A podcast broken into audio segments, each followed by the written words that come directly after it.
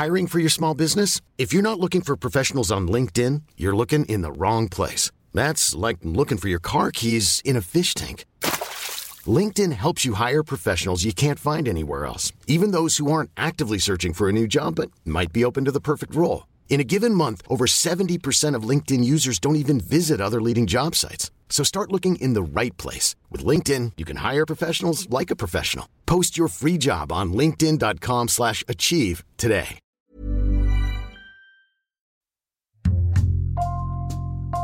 Bonjour, c'est Jules Lavie pour Code Source, le podcast d'actualité du Parisien.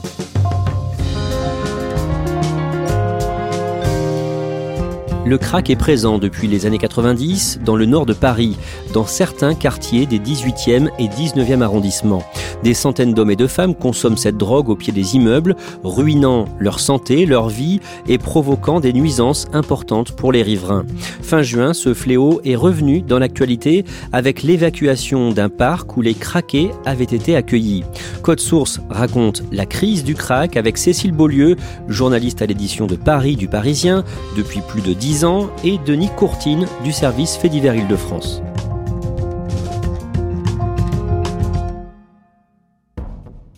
Cécile Beaulieu, le mardi 18 mai, vous rencontrez dans le nord de Paris un homme accro au crack, un certain Emmanuel. D'abord, à quoi est-ce qu'il ressemble? Emmanuel est très abîmé physiquement, il a beaucoup de, il est quasiment édenté, il a le regard euh, un peu hagard, il cherche ses mots. On sent que le crack a fait son œuvre. Qu'est-ce qu'il vous dit de sa vie? Il avait fumé du crack pendant longtemps, il avait arrêté, il était abstinent depuis un certain temps. Il est artisan, euh, plombier, peintre, enfin il travaille dans plusieurs euh, branches comme ça. Et il s'est retrouvé au chômage au moment du confinement. Il est parti rejoindre en fait la communauté des toxicomanes parce qu'il dit que c'est une communauté, que c'est un peu une famille pour lui, qu'il y a une certaine solidarité. D'après les estimations, il serait 1500 comme Emmanuel à vivre dans le nord de Paris. On les appelle les craqueux, les crackers ou tout simplement les, toxicomanes. Emmanuel est donc artisan dans le bâtiment. Est-ce qu'on sait qui sont tous les autres euh, accros au crack? Énormément de gens qui sont en déshérence totale, qui ont plus de toit, qui ont plus de métier quand ils en ont eu un, parce que c'est une drogue qui permet pas de conserver une vie sociale normale et qui détruit extrêmement vite les gens. Certains ont encore un emploi, mais c'est en général ceux qui sont au début de leur consommation. Très rapidement, ils perdent leur emploi, leur logement, leur vie sociale, leur famille, parce que c'est absolument incompatible. Vous allez nous raconter, Cécile Beaulieu, avec euh, Denis Courtine, la crise du crack que connaît actuellement la capitale.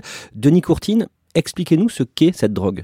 Alors le crack, c'est un dérivé de la cocaïne qu'on a ensuite dissous avec de l'ammoniac. Ça se fume avec une pipe, souvent artisanale, que les craqueux euh, fabriquent avec une canette ou avec une bouteille en plastique. C'est une drogue dure, dont l'effet est immédiat. La descente aussi, elle est très rapide, ce qui fait que ça provoque une accoutumance particulièrement forte. Combien ça coûte? La galette, c'est-à-dire ce qui permet de fumer 3-4 fois avec, c'est 20 euros, mais là, depuis peu apparemment, il y a des doses même à 5 euros qui permettent d'avoir une bonne taf. Cela fait 30 ans que cette drogue a fait son apparition en France. À Paris, au tout début des années 90, Cécile Beaulieu, en 2019, un plan sur 3 ans a été lancé par la mairie de Paris pour essayer de lutter contre ce fléau. Oui, c'est la première fois qu'un tel dispositif était mis en place. C'est effectivement un plan triennal avec 33 actions ciblées sur 3 ans et doté de 9 millions d'euros. L'utilisation de, ces 9 millions d'euros euh, est très contestée. L'argent aurait surtout servi euh, pour des, des places d'hébergement en hôtel pour les toxicomanes et sans accompagnement euh, médico-social. Ces dernières années, beaucoup d'endroits du nord de Paris ont été investis par les craqueux, puis évacués. Alors d'abord, il y avait la colline euh, du crack de la porte de la Chapelle, qui a été évacuée en 2019 pour laisser place aux travaux en fait, de la porte de la Chapelle dans l'optique des, des, JO de 2024. Et ils se sont réfugiés porte de Bervilliers, où ils ont reconstitué le même campement.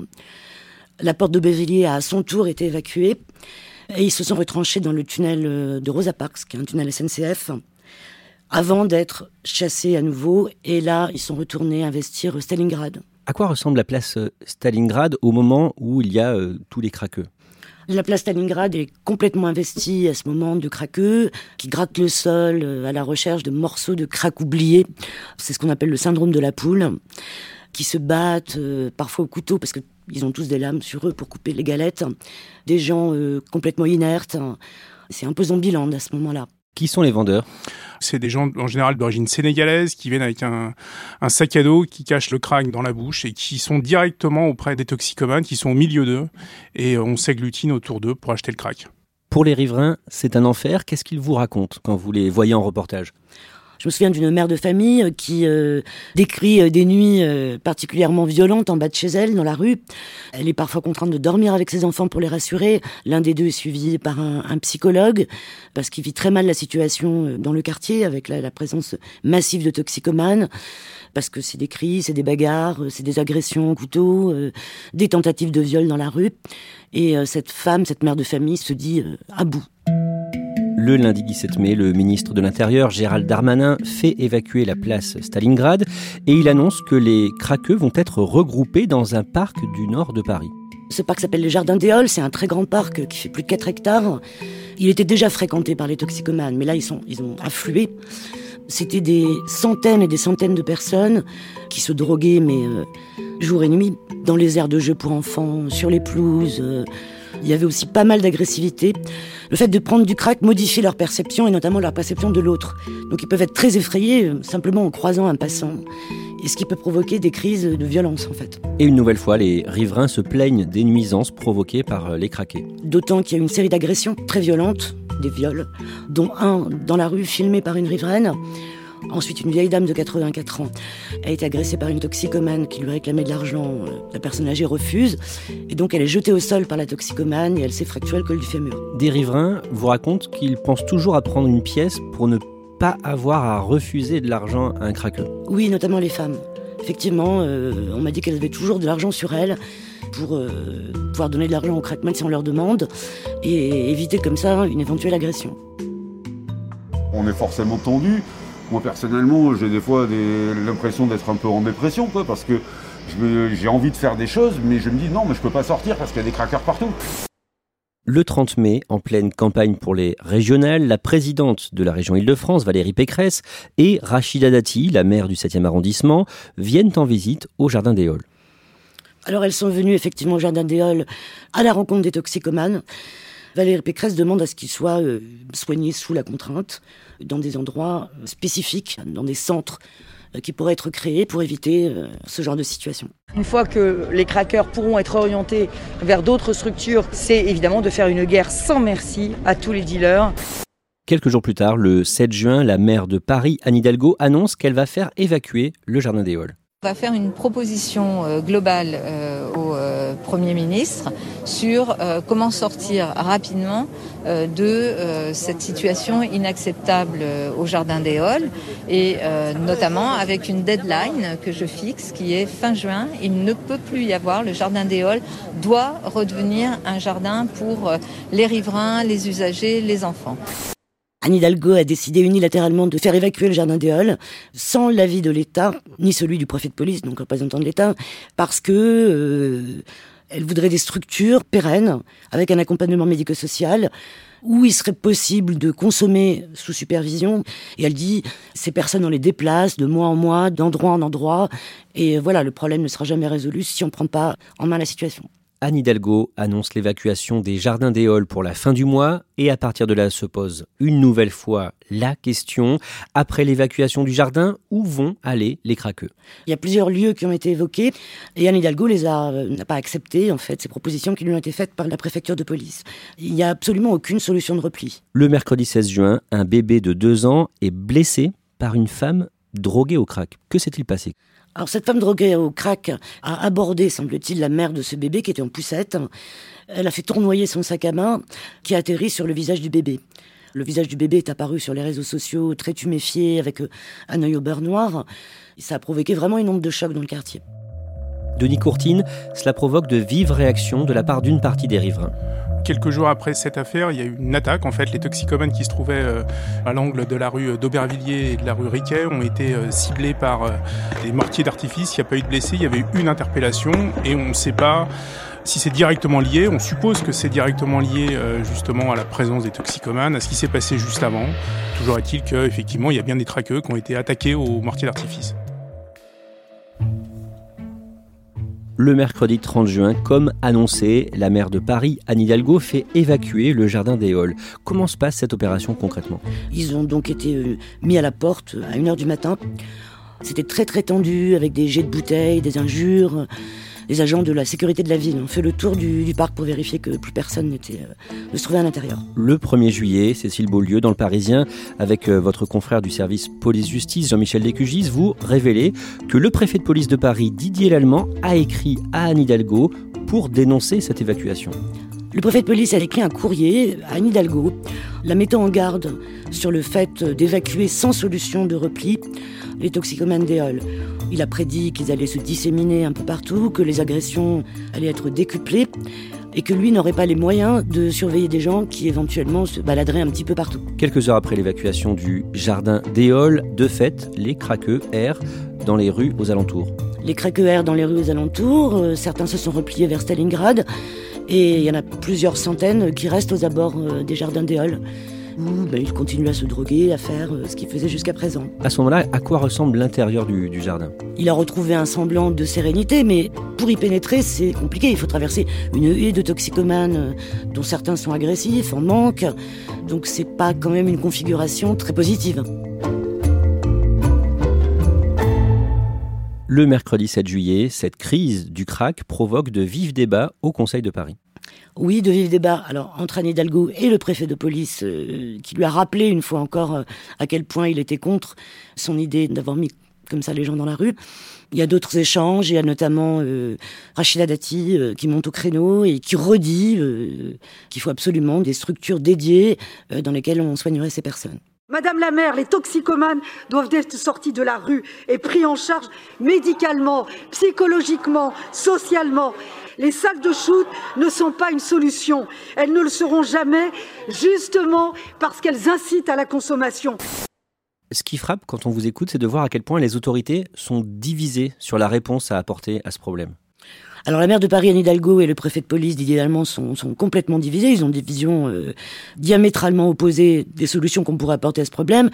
Le préfet de police veut rassembler provisoirement les toxicomanes pour pouvoir gérer un minimum la situation. La maire de Paris, au contraire, voudrait des salles de shoot, enfin de consommation et de avec un encadrement médico-social. Et ils sont complètement opposés euh, sur cette vision des choses. Euh, et ça va même plus loin encore, puisque à l'intérieur même du gouvernement, le ministre de l'Intérieur, Gérald Darmanin, et le ministre de la Santé, Olivier Véran, sont eux aussi diamétralement opposés. Donc le premier euh, ne souhaite pas l'ouverture de salles de consommation euh, à moindre risque pour les fumeurs de crack, alors qu'Olivier Véran trouve que ça serait la meilleure solution. C'est un débat que devait trancher Emmanuel Macron et il ne l'a toujours pas fait à l'heure actuelle. Denis Courtine, dans la nuit du jeudi 8 au vendredi 9 juillet, un jeune de 22 ans meurt dans ce secteur de Paris, boulevard de la Villette.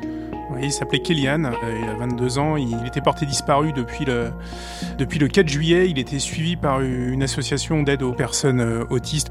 Il habite le quartier, il habite rue de Meaux, il sort de chez lui et on ne trouve plus sa trace. Donc il y a des appels à témoins qui sont lancés et tout le monde se met à, à le chercher pendant 4 jours jusqu'à la découverte de son cadavre, euh, boulevard de la Villette, sous le métro aérien. Où est-ce qu'on le retrouve précisément alors on le retrouve dans, un abri de fortune qui était, euh, semble-t-il, utilisé par des tox et euh, il était sur un matelas sans pantalon au milieu des rats. On sait pourquoi il est mort Comment il est mort? Le parquet de Créteil a ouvert une enquête pour recherche des causes de la mort. Les derniers éléments qu'on a là aujourd'hui, c'est qu'il a a priori pas été étranglé. C'est important de le préciser parce que lorsque les policiers du 19e sont arrivés sur place, ils ont justement eu le témoignage d'un toxicomane qui leur, qui leur a confié qu'il avait été euh, étranglé par trois hommes pour lui voler son pantalon. On ne sait pas aujourd'hui de quoi il est mort. Kélian, en tout cas, était très apprécié dans le quartier. Ouais, il était très apprécié. C'était quelqu'un qui était une figure. On parlait de mascotte du quartier. Quelqu'un qui était euh, très souriant, euh, très, très sociable. C'est pour ça qu'il y a eu d'ailleurs une, une telle mobilisation et qu'il y a eu autant de gens qui se sont démenés pour essayer de le retrouver. Et donc, dans un premier temps, ce sont euh, des craqués qui sont soupçonnés de l'avoir tué, c'est ça? En tout cas, c'est ce qu'on pense? Alors c'est ce que pensent en tout cas les jeunes du quartier. Et euh, ça se passe évidemment, on l'a expliqué, dans un contexte déjà très tendu. Il y a eu ce témoignage d'un toxicomane.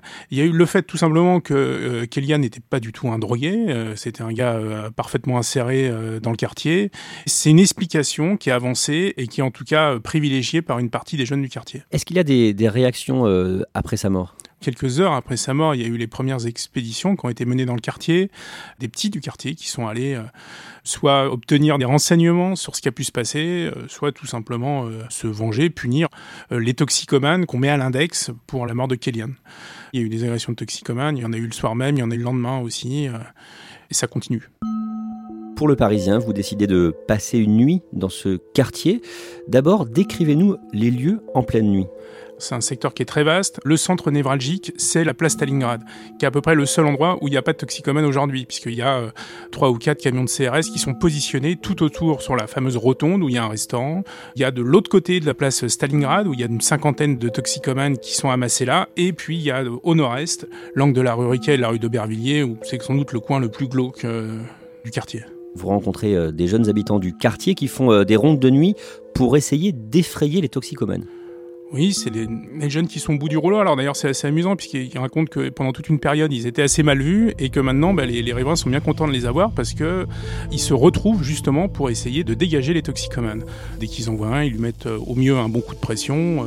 au pire, ils le malmènent en lui disant de plus jamais foutre les pieds ici. Pendant ce reportage nocturne, est-ce que vous parlez aux riverains? Oui, oui, oui, j'ai discuté avec pas mal de riverains, notamment rue d'Aubervilliers, qui est la rue qui est juste à côté du coin où s'amasse le plus de toxicomanes, et euh, c'est assez frappant, effectivement, à chaque fois qu'on s'adresse à eux, chacun avait son agression.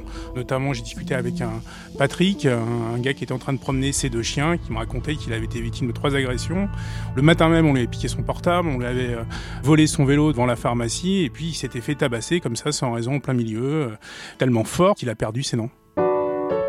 Cécile Beaulieu, normalement c'est en septembre que la maire de Paris, Anne Hidalgo, devrait annoncer la création de lieux d'accueil pour les hommes et les femmes accros au crack, c'est ça?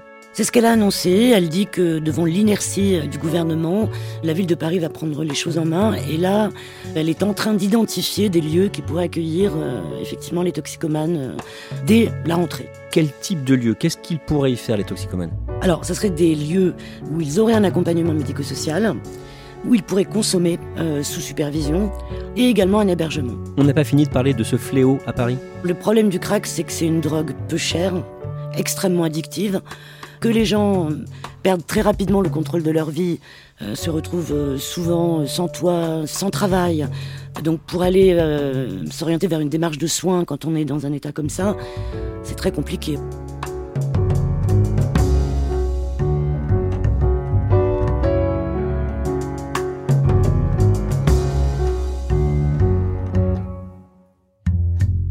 Merci Cécile Beaulieu, Denis Courtine. Et concernant la mort du jeune Kéliane, dont on a parlé euh, dans ce podcast, le dimanche 18 juillet, un homme de 31 ans, soupçonné de l'avoir tué, a été mis en examen et placé en détention provisoire. Cet épisode de Code Source a été produit par Raphaël Pueyo, Ambre Rosala et Thibault Lambert. Réalisation Julien Moncouquiole. Si vous aimez Code Source, dites-le nous en laissant des petites étoiles ou un commentaire sur votre application préférée. Vous pouvez aussi bien sûr nous écrire directement code source at leparisien.fr.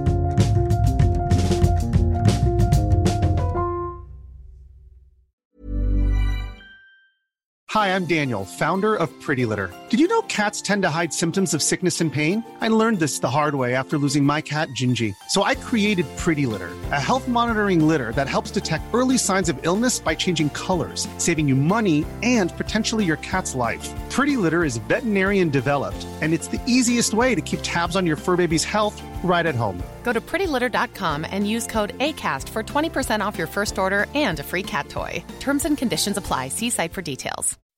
When you make decisions for your company, you look for the no brainers. If you have a lot of mailing to do, stamps.com is the ultimate no brainer. Use the stamps.com mobile app to mail everything you need to keep your business running with up to 89% off USPS and UPS. Make the same no-brainer decision as over 1 million other businesses with stamps.com. Use code program for a special offer. That's stamps.com, code program.